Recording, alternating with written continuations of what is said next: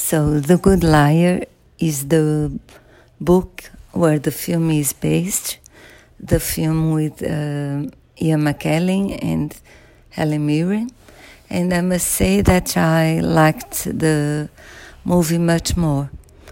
The book it has some interesting parts, but have parts completely uh, unnecessary, in my opinion, especially uh, about Roy. Roy and Betty um, meet using a web a dating website, and they they start to live together in a few weeks.